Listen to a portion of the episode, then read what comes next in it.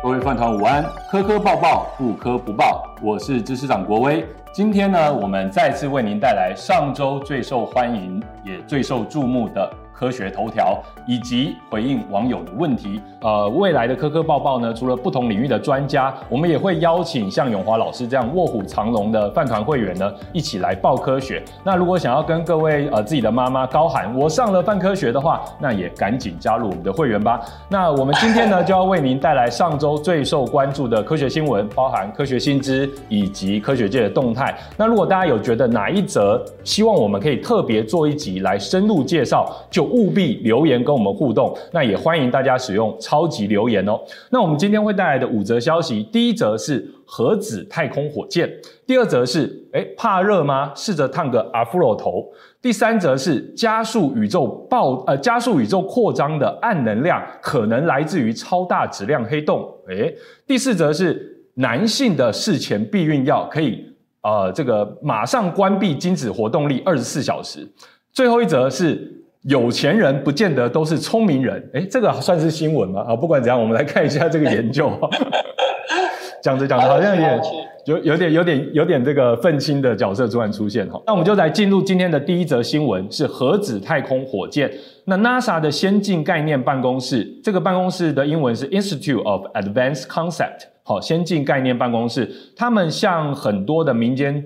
公司呢提供资金，那这次他们提供了资金给一家公司叫做 Postron Dynamics，好，这家公司，那希望他们能够开发新型的核分裂火箭发动机，好，那他们有一个专有名词叫做 Fission Fragment Rocket Engine，FFRE，好，Fission 就是我们说 Nuclear Fission 核分裂。好的这个 fission，然后 fragment 不知道为什么要用 fragment 这个词哈，它好像有点碎片的意思。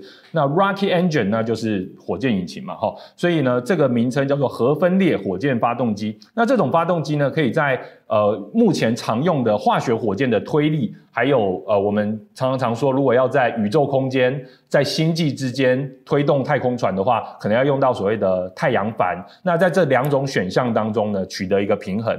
那因为火箭推力。大家都知道，虽然很大，可是它可能一下就用完了。那太阳帆的话，可能如果它离开了，比如说呃这个阳光可以照射照射到的地方，它就没有效了。哦，所以说，其实你很难取得一个平衡。那所以一直以来，其实从一九五零年代就有 NASA 的科学家就希望能够开发出核呃这个核动力的火箭。那我不知道老师有没有听过这样子的一个呃讯息？我觉得是还蛮酷的。前面讲的两个就是火箭跟太空帆那个，我其实都有听过啦。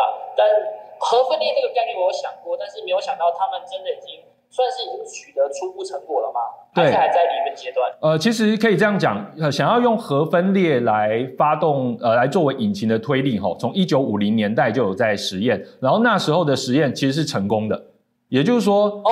事实上是成功的，但是后来没有继续用，因为那时候之所以要用核核动力做火箭，是因为那时候就想要去火星了，对，好，那但是呢，后来呃就是没有去火星。好，因为其实整个 NASA 的计划就改成用太空梭来，然后建造这个国际太空站这样子。所以其实后来，呃，现在我们说又又有包括像 Elon Musk 啊等人说想要去火星嘛，然后或者说重返月球这些事情都需要更大动力的火箭。但是其实火箭的这个开发呢，的确其实呃算是延宕了很久。所以现在开始。又重新回到我们的关注焦点，然后所以 NASA 才将资金呢提供给这个家叫 Positron Dynamics 的公司。那我们来看一下网友留言，诶是说有延迟是不是？延迟一秒。好，来宾的速度是正常，但是我的画面有延迟一秒。好，那大家就享受一下这种天能的快感哦，就有点 好像在看电影的，有点延迟这样子。好，那呃我们。看到这个新闻里面是说，这个 FFRE 这种引擎呢，它是利用我们核电厂用的核分裂反应，那它可以产生电力以外，还可以产生强大的推力，具有高比冲以及极高的功率密度等等的优点。那但是过去的 FFRE 呢，也就是早期研发的这个核动力引擎呢，它有两个挑战。第一个挑战就是你你得你你要怎么把它装到这个火箭上，然后确保它的安全性，其实这是一个很大的问题。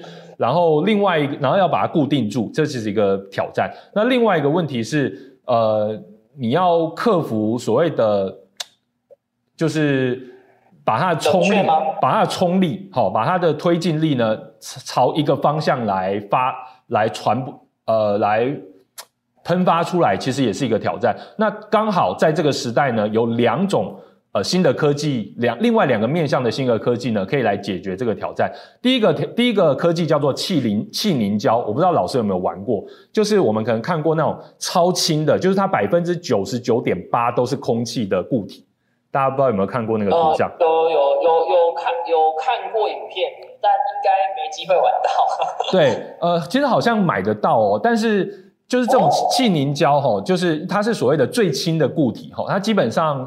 因为百分之九十九点八都是空气嘛，所以光线基本透都是几乎是透明的。然后它因为锐利散射的关系，所以会发出在暗的地方会发出一点蓝光这样子。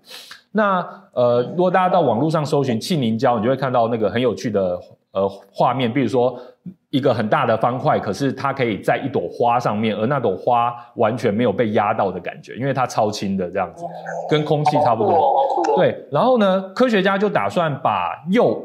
就是核分裂的这个燃料呢，用气凝胶来固定住，因为它是固体，然后它其实是脆的，然后它又很轻，所以它就可能呃，它又很坚固，所以它就可以把它固定住。然后这个实际上要怎么做呢？我们老实说，我们现在也不知道，因为这个可能是 NASA 跟那家公司正在研发的。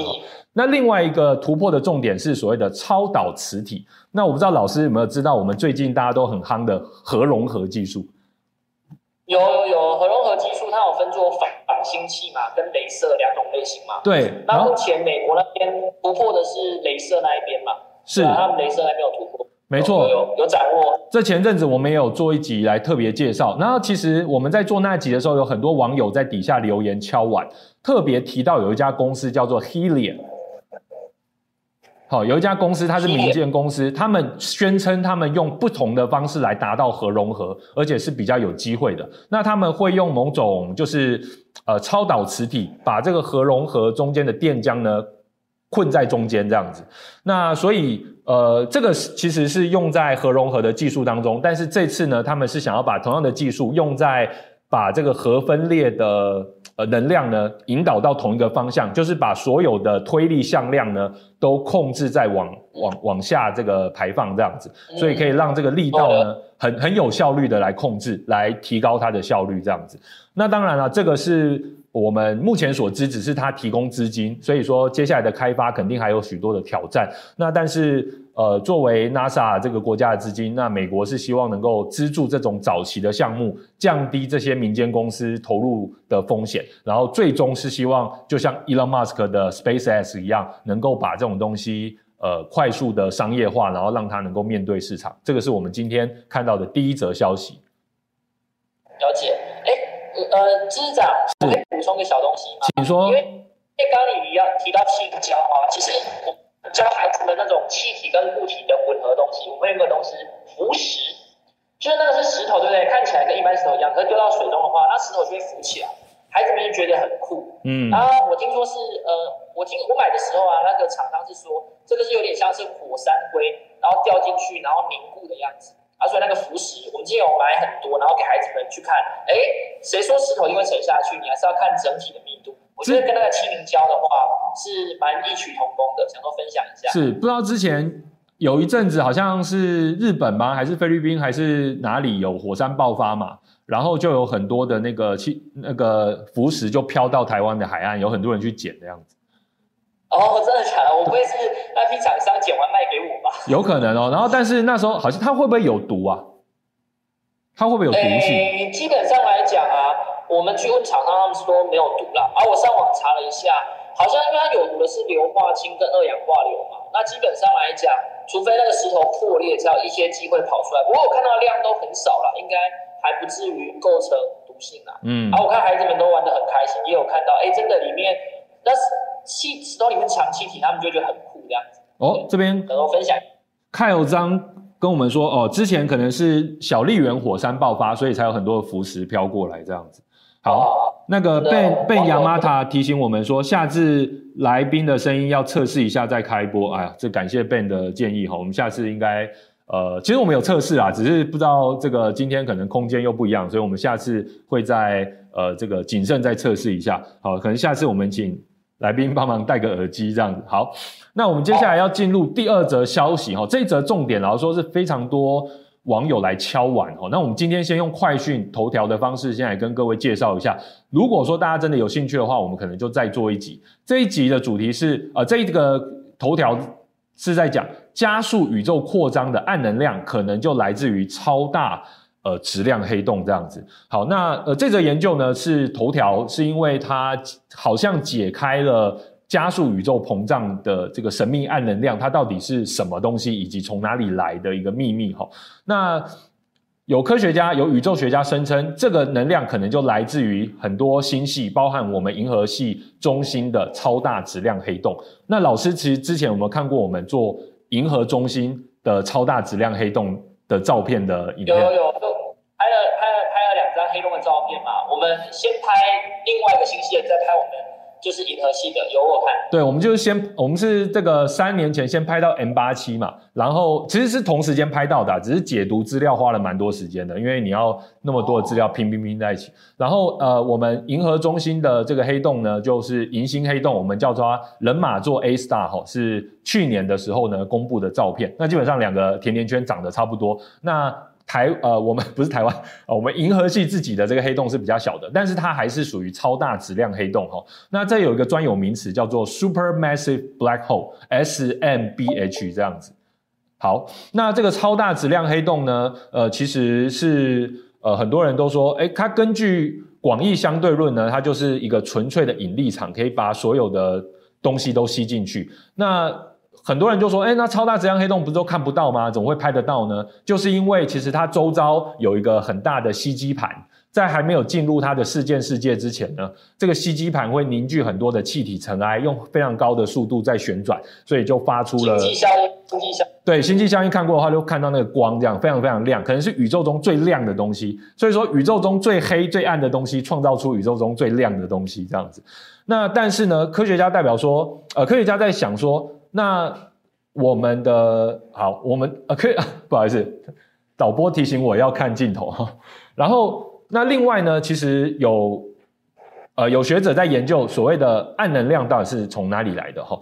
那大家不知道有没有听过霍金辐射？老师有听过霍金辐射吗？那霍金辐射。对，比较复杂啦，但简单来说，就是霍金认为在黑洞的这个周遭呢，会同时生成这个虚粒子对。那这个粒子对其实其中一个被吸进去，另外一个就跑出来，所以就会产产生某种所谓的霍金辐射哈。那这个当然其实很难观测到。那但是总而来总而言之呢，量子力学是认为说，我们整个在量子场的世界当中呢，本来就会，即使是在真空的环境之下，都会不断的生成这些。呃，这些例子这样子，那呃，我之之前老师有看我们有一集蹭那个白纸革命那个梗吗？就是我们讲到蹭什么？白纸革命就是在中国嘛，佛里曼方程式。哎，对，佛里曼方程式。哦，佛里曼方程式。对对对，有有，我每一集都有看。谢谢老师。那那一集其实我们就刚好讲到这个概念，因为爱因斯坦那时候原本认为宇宙是稳态的嘛，所以他在他的呃方程式里面加入了所谓的宇宙常数来让宇宙是稳态的。可是哈勃发现说，哎，其实从红移现象看起来，其实宇宙是在膨胀，而且是在加速膨胀的。好，那怎么会加速膨胀呢？所以其实大家就觉得说，那应该就是有一个暗能量。好，有个暗能量在那边。那暗能量目前从科学家的计算是占了百分之哦，宇宙所有能量，好，所有质量能量总和的百分之六十八。所以基本上我们还不知道我们宇宙大部分的这些暗能量到底是哪里来的。那科这这次呢，研究有趣的地方就是他们没有额外的加入一些什么其他的东西，他们就是觉得说，诶，那会不会其实就是这个超大质量黑洞造就是就是暗能量的来源？那当然，其实这个老实说还有点。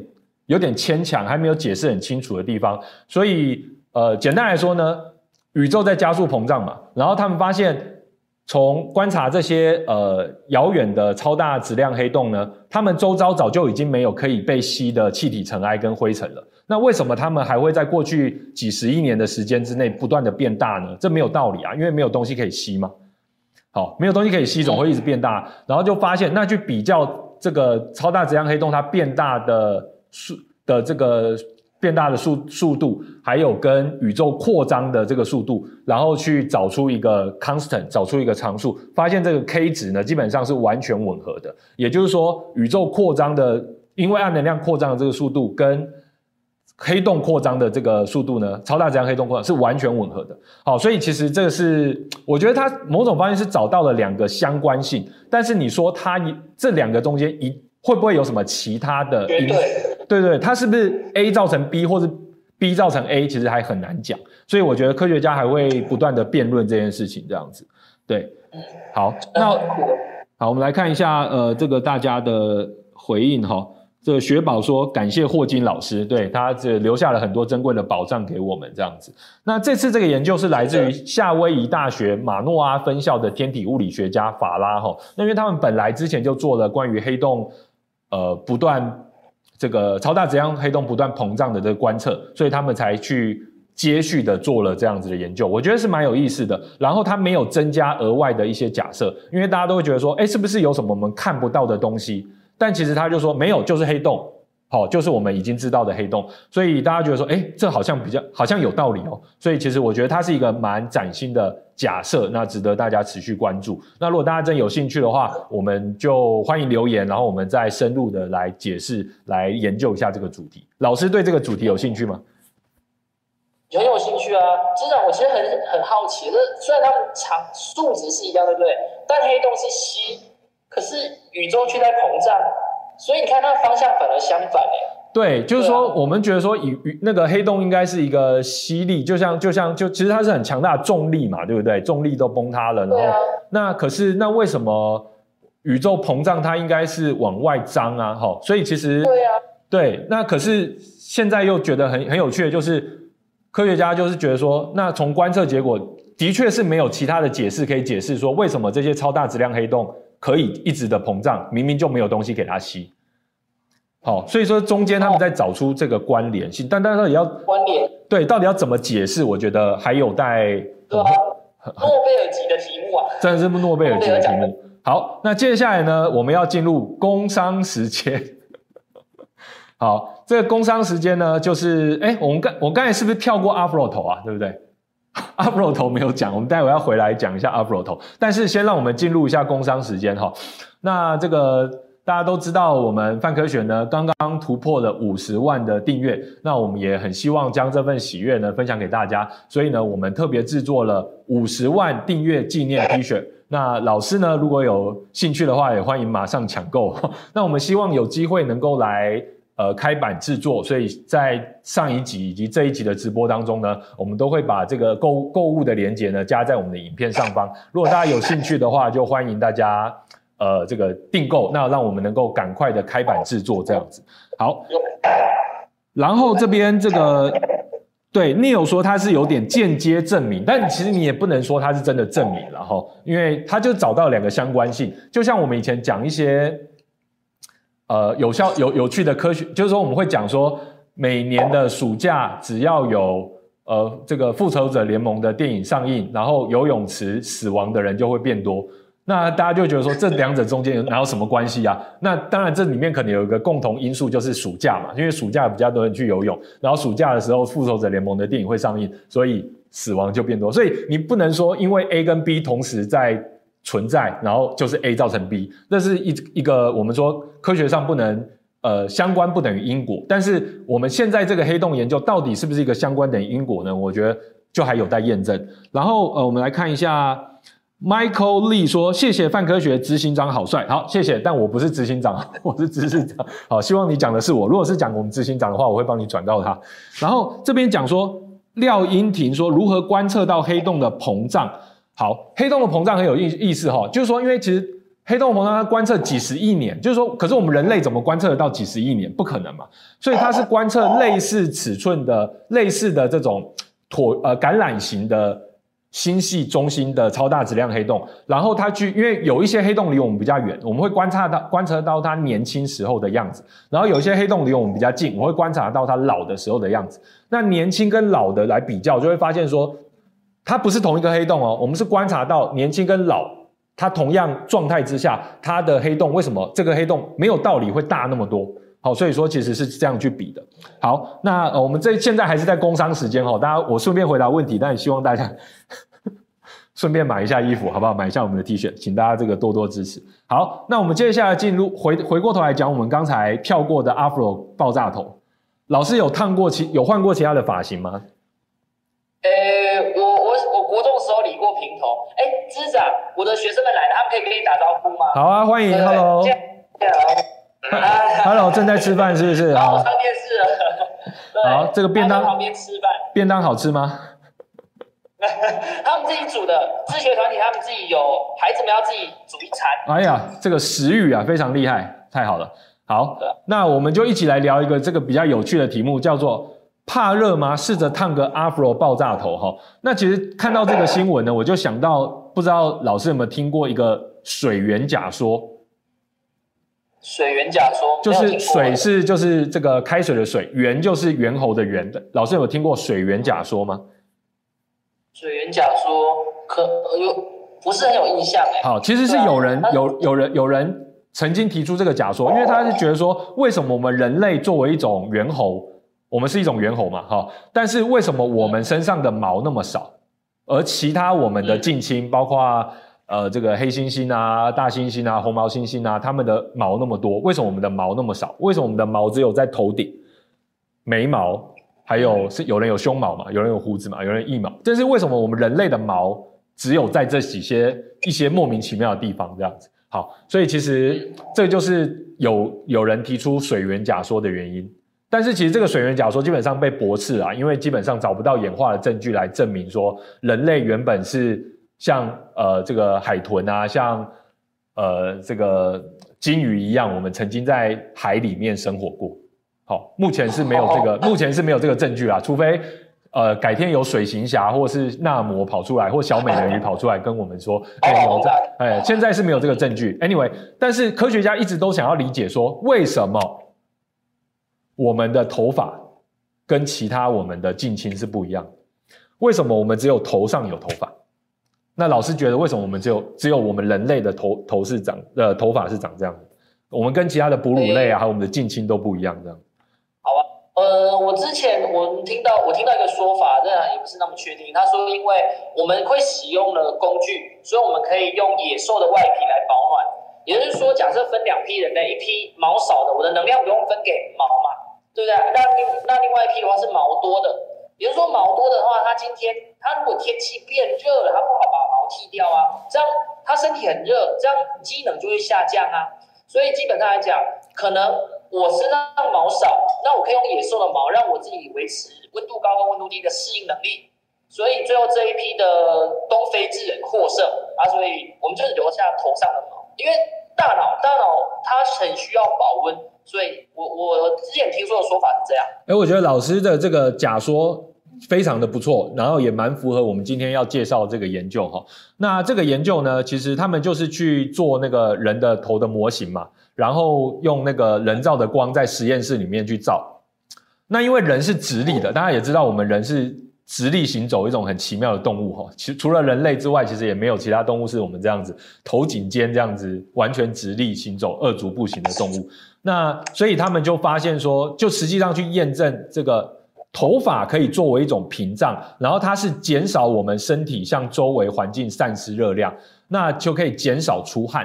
那其实之前有研究是认为说，诶，那其实本来是认为说光头就秃头的人哦，他们秃头的人反而是比较能够散热，但其实不是，秃头的人反而因为缺缺了头发，所以他们必须要流更多的汗来散热。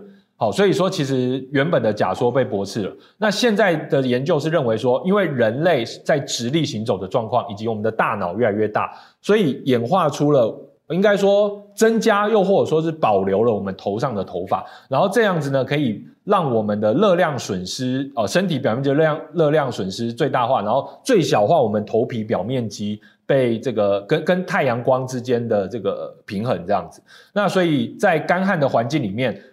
特别，他们讲到说是一种密密集的卷发，可以让我们的祖先能够更长时间的剧烈运动。也就是说，我们可以想象哈，就是假设你的头发是那阿芙罗头，就是蓬蓬头，哦，然后很卷很 Q 这样子。那这样子的祖先呢，他们能够在比如说狩猎啊、采集啊，在大太阳、在干旱的情况之下，他们可以比较不会那么渴，不会那么怕热，不会那么就是可以更更长的时间去捕捕捉猎物或者说采集这样子，所以它变成一个优势。所以最后我们人类就保留了我们的头发，然后特别是如果是卷发的话，就特别适合在。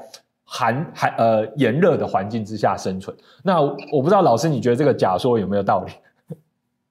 我的假说还蛮酷的，因为我之前有认识一个外国人啊，我以为他是戴假发，结果我的朋友说没有，他是他真的头发蓬成这样子。其实我觉得他可能呃在求偶上比较有特征吧，不然其实我很好奇他那么蓬，在这个基因型是怎么保留下来的？对啊，而且其实我更多的学生是关心秃头这件事情，因为他们他们就是他们在国中的时候就说，老师我头发特别少哎，结果我还特别去研究，就是秃头的基因好像只有男生才有，女生没有。啊，如果女生的头发有状况的话，就是那个可能就是保养或什么没有做好。男男同学一直问我说，老师怎么治疗秃头？这个雄激素哈，对，这个雄激素跟雌激素之间。哦，其实我觉得是，因为大家研究这个秃发这件事情，其实研究蛮多了哈。我觉得这个我们也蛮值得有有机会再来做一集跟大家聊聊这样子。最近还有一种方式，就是戴一个所谓的生发帽哈，因为它里面会有这个呃 LED 灯，它可以镭射刺激头皮，然后让头皮能够就是血液循环比较好，然后头发再长得更茂盛这样子。好，那现在这张现在这张照片并不是我的头发哈，我现在并没有戴假发。好，那这边这个。韩吉问我们，待会还会讲什么？我们刚才有预告，我们待会还要，我们接下来要讲男性避孕药，还有妇人没你想到的聪明。然后嘎咕布咕鸟问说，诶，所以是不是这样子？所以非洲的卷发比较多，走出非洲才慢慢变直。嗯，因为其实我们的祖先很早就走出非洲了，所以我觉得是一个环境适应啊。对，好，那的确，我们大家可以去观察一下，在干旱地区会不会比较好。不过因为人类现在已经用我们的智慧跟我们的科技克服了很多生存环境的影响，所以我们就算没有阿弗罗头，可能也是没有什么关系这样子。好，那说到毛发，感觉可以谈论一下反主现象。J.K. 王哦提到这个反主现象，反主现象是什么意思？这个我要研究一下哈。好，这个 Neil 有说国威的发际线越来越岌岌可危哈，感谢你的观察，你的观察还蛮 蛮准确的哈。但不过呢，我基本上就是朝成为。这个达尔的路线哈，继续前进，这边就会有很强烈的美人尖这样子哈，就是希望大家以后就可以 cosplay 这样子。好，接下来我们要讲下一则新闻哈，这则新闻是男性的事前避孕药，它可以关闭我们精子二十四小时。诶，这个我不知道老师有没有这个需求哈？老师结婚了吗？啊，已婚是不是？我，我想要生第二个，生第二个，生完第二个再使用。哦，想要生完第二个再使用，好，OK，好。我觉得其实因为避孕这个事情哈，长期来说对女性是一个负担呐，因为通常这个责任哈被呃横加在女性身上，那女性就就说哦我要吃避孕药啊，甚至是什么 morning after pill 这样子。那现在呃科科学家就觉得说，那男性是不是有办法负担更多一点责任？那男性如果要避孕的话，其实本来的话是两种方式啊，一种就是戴保险套嘛，另外一种就是输精管的结扎。那戴保险套的话，当然它很有效，但是很多人就懒得做这件事情。那另外一个方式就是这个输精管的结扎术，输精管结扎术它有点半永久啦，就是说当然还可以，如果真的要把它再接回来的时候还是有可能，但基本上它又很痛，过程又非常的，就是说大家要下定决心去做结扎这件事情并不容易。好，那我们可以问一下各位饭团有。尝试过输精管结扎的有没有这个可以回应？我们最近是看到一个朋友哈，就网我们我们其实认识很呃，就是认识的朋友哈，他是也算是一个网络的意见领袖哈，林林玉胜哈，他前阵子分享他结扎的经验哈，大家我们也可以把链接放在这个我们的直播下面，大家有兴趣可以点进去。他在 他在 Facebook 上分享他结扎的经验，栩栩如生哈，这个血血。血汗经验，我觉得大家可以看一下，这样子，好，好，那这个，好，为什么这个 Michael Lee，Michael Lee 突然跟我们说辛苦了哈？为什么突然我们还没有结扎，所以不用跟我。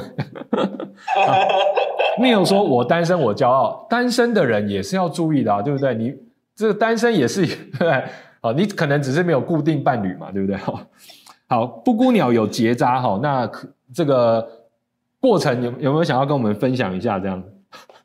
好，那 anyway 呢，这种事前避孕药呢，因为它目前是在小鼠实验中在进行，那它的效用呢，可以在一小时之内就让这个雄性的小鼠丧失它的生育能力，然后这个丧失的生育能力可以在一天之后又恢复，完全没有受到影响，所以就是一个很快速的药，你吃了一小时，然后接下来你就不孕了。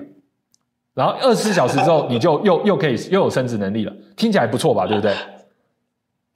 好，这时候我们就要用那个，诶，我虽然不是生育学，我虽然不是妇产科医生，但我觉得听起来不错哈。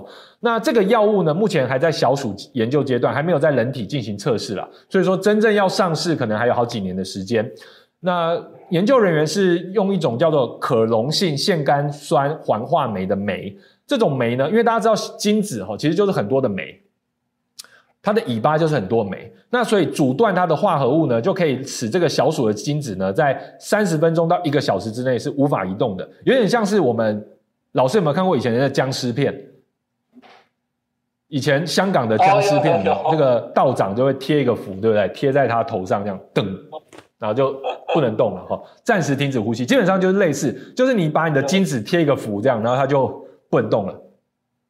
要不然本来他我学生可以演，他们在旁边演，哦，已经演起来，旁边演僵尸。好，就因为以前那个，我们我们知道正常的精子有活力的话，它尾巴就快速那边抖动嘛，对不对？它可以往前奔这样。可是，哎，你就贴，你就用这个阻断它的酶，阻断它化合物之后，接下来这个精子呢就跑不动了。好，就好像被贴了这个符一样。然后接下来呢，在最初的两小时呢，可以让这个小鼠百分之百的丧失生育能力，有效的避免怀孕。然后在这个效用呢，会随着时间过去慢慢退下去哈，所以基本上吃了之后呢，半小时一小时呢，如果以以小鼠来说哈，就是可以进行快乐的事情哈。然后接下来以人类来说的话，我们不知道了，因为人类比较大哈。那所以研究人员是希望能够找到这样子一种药丸，能够一小时之内发挥效用，然后持续六到十二个小时，听起来不错嘛，对不对？好，那。可那个有药药药物界的咨询公司认为说，这种起效快而且作用持续时间不会太长的这种药丸呢，可能会超级超级畅销。如果真的推出的话，估计可能会是那个威尔刚推出的时候的三倍以上的需需求量。嗯，所以大家可能以后就一口威尔刚，一口这个不知道什么药哈，就吃了，然后就开始上场这样子哈。我觉得这也是帮大家好，这个避免，并不这个避免意外之外的怀孕啊。当然我们现在鼓励生育嘛，吼，这个避这个少子化也是一个问题，但是我们还是要避免意外的怀孕这样子。好，那我觉得男性也要负起责任啊。那如果有更方便的药品的话，我觉得是可以挑呃可以试试看。那我们就持续关注这方面的发展。好，接下来我们要进行今天的最后一则头条哈。这则头条的标题是。妇人没你想象的聪明。好，我们来看一下。Neil 说：“哦，刚才那则新闻就是让精子失去行行动能力，不错。哎，这个谢卷福问说，精子不会动，但会不会在奇怪的地方受精着床醒过来？哎，这个我就不知道了。Neil 说：我到底听了什么？哈，这个我们这个非常健康的 健康教育嘛，哈，这个是我们没有讲其他的东西。对对对，好。”好，这个很嗨。好，组合包贩售就一颗一颗，好，这样以后就是配套的使用。好，那接下来我们要讲我们今天的这则消息。哎，我们今天的聊天室有突破一百五十四的观看了，掌声鼓励。好，那今天呢？今天不知道有没有办法？一百五十四加三，我们是四个人一起看。哦，我们有现场，呃，对，太棒太棒。因为我们上一次上礼拜的话有将近两百人，我们今天不知道有没有哎、欸、，hello hello，我们今天不知道有没有办法突破这样的一个数字啊？哈，那如果没有的话也没关系啊，并没有很在意啊，但我们希望能够持续的呃邀请更多的网友们能够来加入这样子。好，那接下来我们今天第第五则的头条呢是富人没你想象的聪明，这个研究来自于欧洲社会学评论，是一个社会科学领域的研究。那这个研究呢，它并不是。怎么讲呢？他不是那种泛泛而论，他是真的去调查数据。他怎么调查呢？那这个研究团队是来自于瑞典、意大利还有荷兰三个大学的研究人员的组成。哈，那他们发现说，我们的认知能力跟薪资所得之间呢是有正相关的。诶，这句听起来有点有点废话哈，就是说认知能力就是代表基本上就是你的智智慧嘛，还有你的社交能力等等总和的这个认知能力 （cognitive ability） 跟你。赚的钱的多寡是有一个正相关的，可是呢，他们又发现说，虽然这个中间有正相关，好，虽然中间有正相关，但是如果你的所得超过每年六万欧元，你的所得超过每年六万欧元，就是说你进入一个高所得，高，呃呃，大概是一百八十万，将近两百万这样子，好，每年年所得将超过两百万以上。你你的你比如说你可能赚每年赚四百万、八百万、一千万、五千万，你就算赚越多，也不代表说你的认知能力有比有比较好，甚至赚更多的这群人，就是你每年赚八百万台币、一千六百万台币、几千万台币的人，他的认知能力其实还比他下一阶的这些人来的差一些。也就是说，这些社会上非常非常有钱的那个 top one。百分之一的那那群人，他们其实就是运气比较好，或是 就是长在一个比较好的家庭这样子，好，并不代表说他们对，并不代表说他们真的在能力上是比其他人来的好，但是在六万以下，好，在六万欧元以下的的这个薪资分级的话，的确，他们发现认知能力跟。认知能呃，认知能力跟所得之间的相关性，所以这代表说，如果怎么讲？如果我们不是含着金汤匙、银汤匙出生的，然后又想要提高自己的呃收入的话，当然好，就是提高我们的认知能力，多看泛科学，好，好，这个自录好，然后买泛科学的 T 恤，然后呢，你就比较有可能。这个我超有感的，真的？因为我们每天要接触各行各业的家长，对，从那个科技业的高层、银行业的高层，是到那种卖咸酥鸡的，就是老板娘，我们都要接触。对，你这个超有感，就是。他们开着那种白色保时捷来问班的，对不对？你都会觉得，哎，你儿子感觉就会家道中落。我心里都这样子讲，真的。他们觉得，哎，你们是不是宠过头了？你的儿子好像认知能力有点有点低下。那我都没有讲出来。啊，希望你没有讲出来，但是你现在讲出来了，糟糕！现在看到了，看到家长，他们，应该不会发现我在看泛科学，因为他们是。破六万欧的那些人，他们不需要特别去累积这个。已经没有在 你，你是说破破六万欧元的年收入的那些人已经没有在看泛科学吗？哎，各位，有可能，有可能。各位泛科学高收入族群，请站出来哈，帮我们留言一下，这样好。好，Anyway 啦，其实就是这个研究其实是一个社会科学研究，但是它的调查是很严谨的，它调查了这个。五万将近六万名十八岁到十九岁瑞典男性的数据，那当然这个跟该国的国情还有性别都有些关系，因为它主要是调查男生这样子，但是它基本上还是一个比较有意义的样本。那我想这个研究告诉我们的就是说，聪明跟努力对我们的收入来说还是有关系的，它在一定的薪资的所得的层级之下是有关的，但是的确超过了某个薪资层级。最有钱那些人，他们可能还他们的认知能力可能还更差一点。好，那这代表说一些社一些课税，比如说针对这些高所得的族群去课更多的税，来让社会更公平，这样子的政策可能是有必要而且有道理的。要不然可能会让社整体社会会觉得说，我的努力跟我的能力并没有帮助我能够在社会上做更好的提升。这样子，好的，以上就是我们今天的五则。科学头条，谢谢永华老师跟我们一起来点评我们今天的五则科学头条。哎，也谢谢永华老师可爱的学生哈。那我们希望大家如果对于今天的五则讯息特别有兴趣的话，就留言在我们底下呢，告诉我们说哪一则你希望更深入的看，然后或者说哪一则希望我们延伸额外的做一集。好，那我们在这边呢就要谢谢永华老师喽，也希望永华老师持续的支持我们。谢谢谢谢各位，谢谢各位观众。谢谢，感谢你们。好，那接下来呢，我们要切换一下，我们邀请另外一位呃，我们的饭团呃来加入我们哈。今天我们有另外一位远端连线来的饭团呢，是我们来自台中的朋友，好，台中的伟军，伟军你好，哎，你好，呃，国威你好，还有各位饭团们，大家好，哎，这个伟军好哈，那刚才有看到我们在介绍本周的这个科学头条吗？有，有跟着大家一起听，然后永华老师跟国威之之长，大家介绍的很有趣，这样子。哦，那个回音还好吧？因为有一些。朋友说那个回音会让人听不太清楚，你听起来还 OK 吗？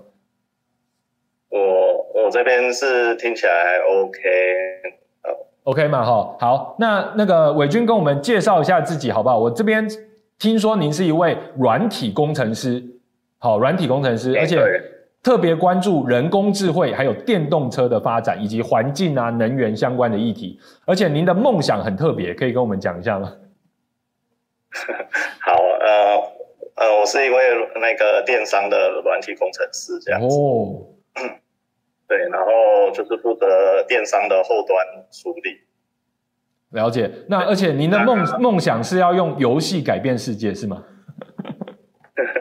对，这是一个大的梦想。就像泛科学大，你们就是把复杂的科学知识把它用简单又有趣的方式讲给各位听，那我也希望就是我这边就是能把这些学用学习透过游戏的方式去做一个学习，然后。然后让大家很快的可以学习到一些新的知识，这样了解太棒了。好，我们希望未来能跟那个伟军多多交流哈，然后也希望伟军能够多，因为您是我们饭团嘛，哦，也是我们的频道会员，希望能够多给我们一些批评指教。那您关注的议题，其实也都是我们关注的议题。如果说有觉得说哪一个主题特别值得我们介绍，欢迎在饭团呃我们的会员的社群当中来提案，好不好？谢谢您这样子。那我们接下来，哎，我们要现在看一下。Jeff 说：“我们现在的声音还不错了，哈，声音还可以，好，好，OK。那，诶，这个 Neil 说不聪明没有钱，这才是问题哦，这个真的是问题太问题大了哦，不聪明又没有钱，这个问题大了。呃，那该怎么办呢？好，那好，这个我们暂时也没有解决方法。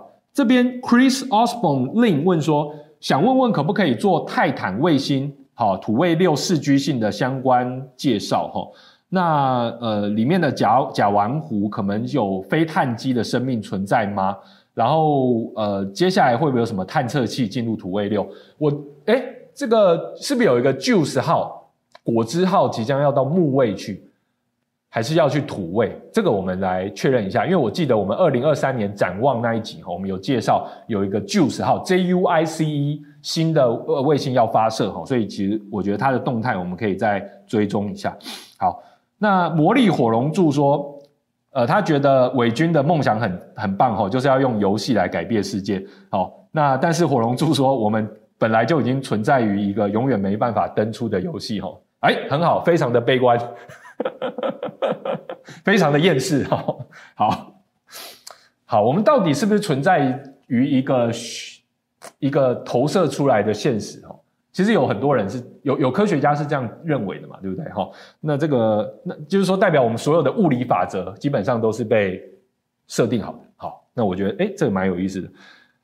那呃，我们看一下，布谷鸟说他是游戏软体工程师，也希望用游戏改变世界，但是进入游戏后之后，发现没有公司要做这件事情，非常厌世。很好，但是我来开公司，呃，但是诶我们我们可以这个我们泛科学，我们如果收集到七位哈，好像收集七龙珠一样，我们收集到七位想要用游戏改变世界的工程师，我们就一起来创业，好不好？好，那我们接下来要来回应网友的这个提问哈。来有哎，这个导播有什么东西要给我？哦，提问是不是？我们提问都有印印出来，我来看一下哈。好，首先是呃，在无密码验证。伟军有没有看我们无密码验证 Passkey 那则那那篇呃那则影片？诶、欸，那一则那一则刚好我没有看。好，刚好跳过，果然不不，果然不是我们中心的 饭团。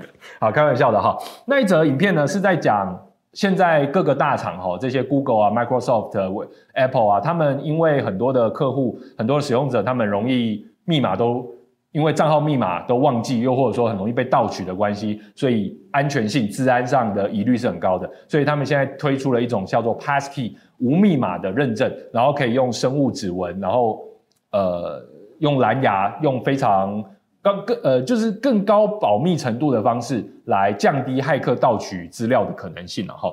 那在这则影片的底下呢，有一位网友叫 Haruka Ochen，Haruka Ochen 他说。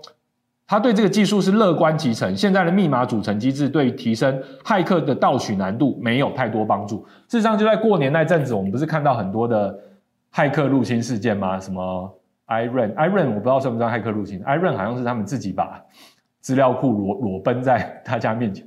好，还有永丰银行等等。好，我们看到很多的这种骇客盗取事件。那这样子的机制呢，对密码的机制对使用者造成很严重的困扰，因为我们大家都记不得嘛。对不对？每个网站都要我们取一个新的账号密码，好，实在是很烦。那话说，经常发生的 Google 账号还有 YouTube 盗用事件的漏洞，也不是密码被破解，而是 Cookie 有漏洞哦。因为这个事情我们自己遇过，我不知道各位知知不知道这件事情。伟伟军，你知道我们泛科学的频道之前有被害过，然后去拿去直播卖比特币吗？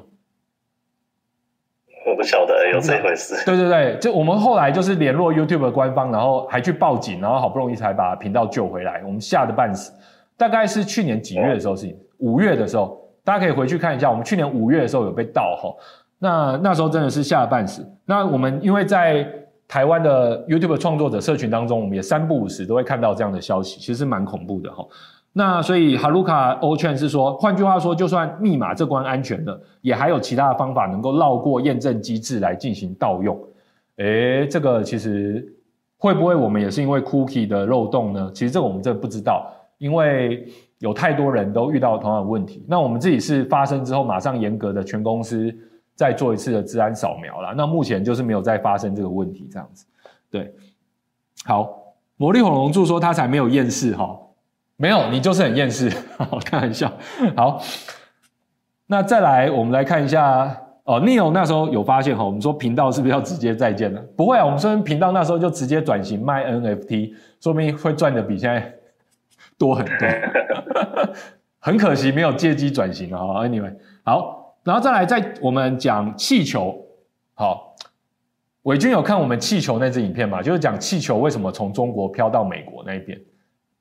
有有看吗？哈，那一集就那一集我们是很短时间之内做出来了，回应大家的问题。那有一位网友叫做 Home 四零三零 H U N G 四零三零，他问说，他好奇说，气球被打下来之后，如果真的是中国的间谍气球，美国会怎么做？然后他有几个选项哈，第一个就是靠北中国，第二个就是中国必须赔偿跟道歉，第三个就是安静无声，第四个就是让间谍卫星去中国大量的拍照，第五个就是其他巴拉巴拉巴拉巴拉。好。然后他认为说，不管这个物品用在哪里呢，如果是正向的话，当然就帮助人类，比如说我们说的很多气象气球啊、探空气球之类的。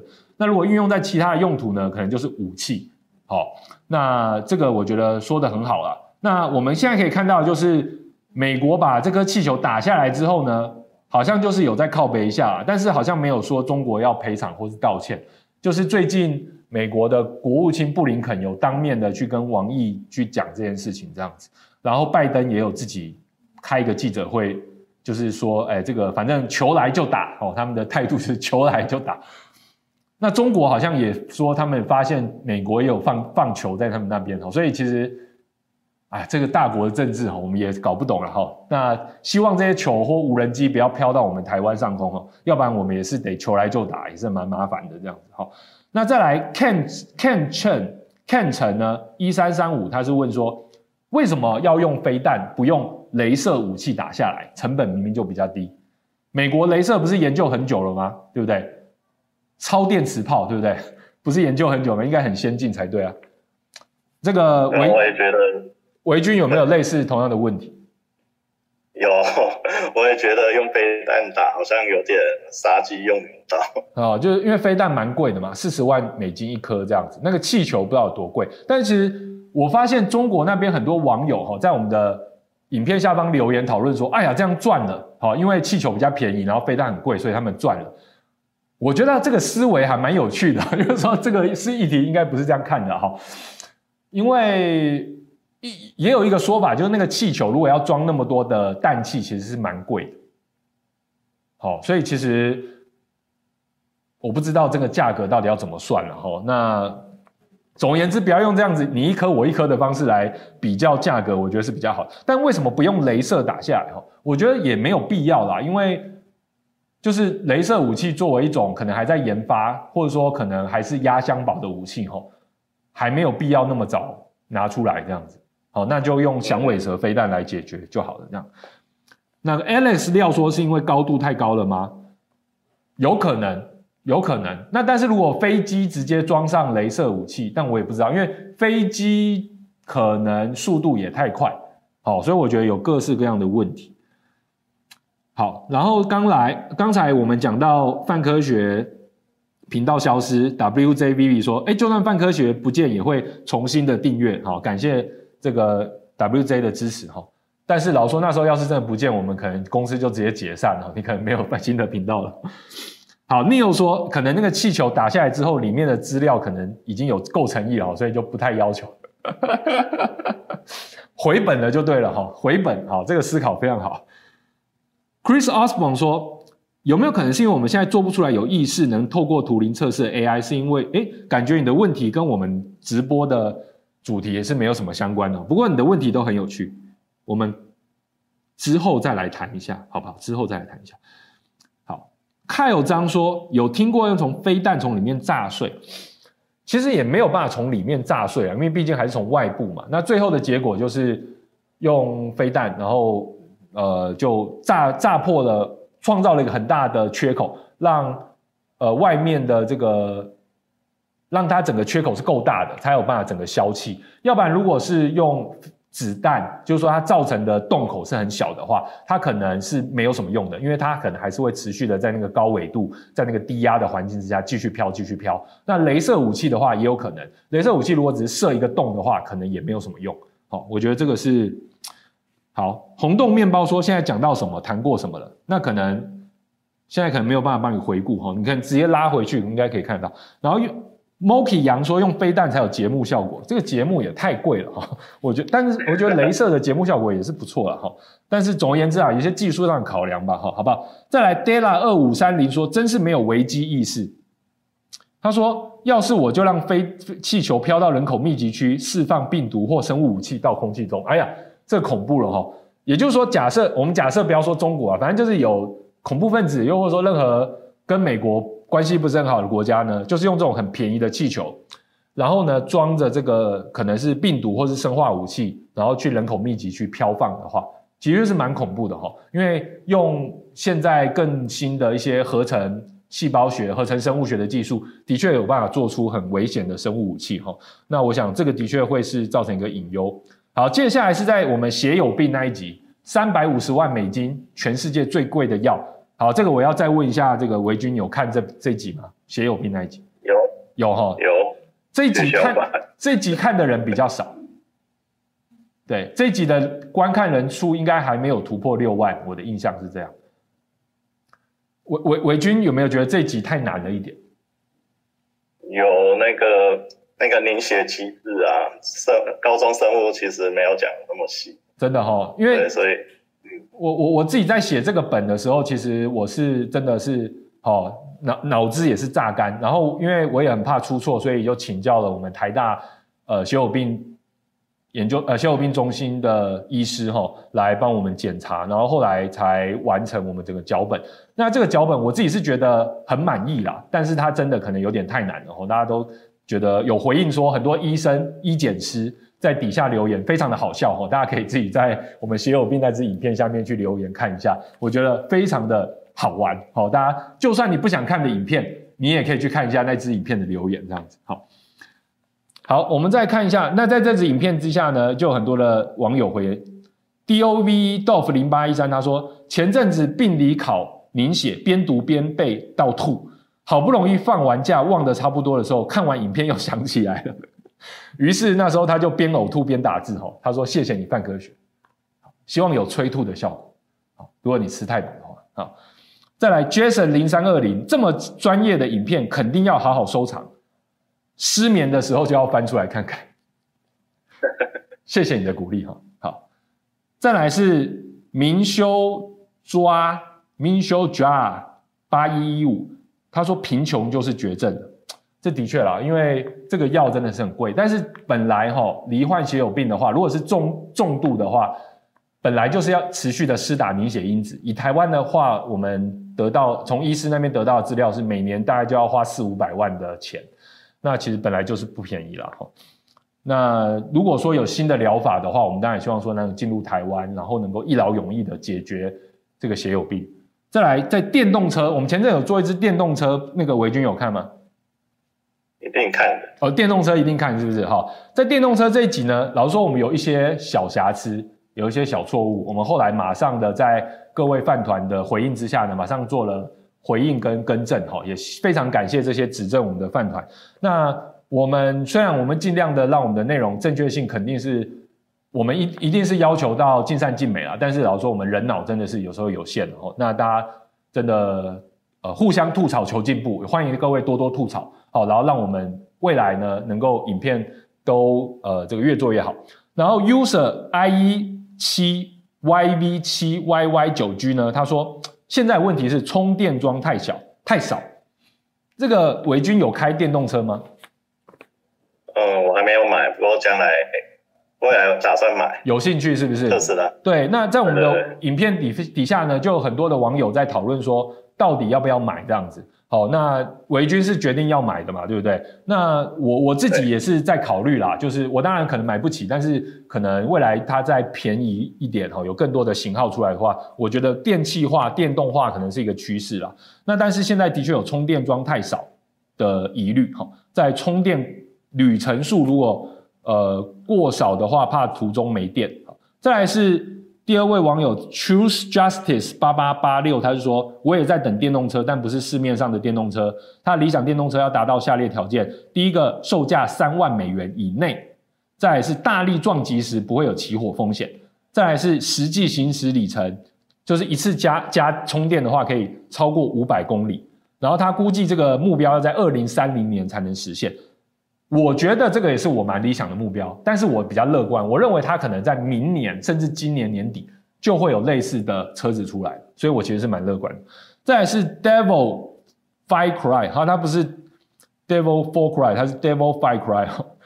比较想知道是电动车着火的消防知识。好，其实我们会看到一些电动车着火的新闻啊，比如说包括前阵子林志颖遇到的这个事故，大家可能有点担心，但是我觉得。好像几率也不是那么高，只是我觉得大家会特别着重于这些事故，但我们也会有有机会来想一下如何介绍这件事情，就是说为什么会着火，然后着火的话可以怎么办？好，然后包括现在可能会有氢氢能车，氢能车如果着火的话，听说也是蛮蛮让人害怕。着火了，哎，电动车着火的话可以用那个呃那个那个防防火毯，用什么？用那个防火毯，电动车的防火毯哦，毯子哦，原来有这个东西。好，我们来了解一下。看样子维军真的是已经准备要，维军真的准备要入手了，已经都研究了哈。好，最后一个是 user vl 九 uz four lk 九 j，他说科学家那么努力研发电池的同时，污染都没人在乎，投回收与否也没人在乎，这个贪婪的世界何时能够好好自省呢？跟大家说声对不起。好。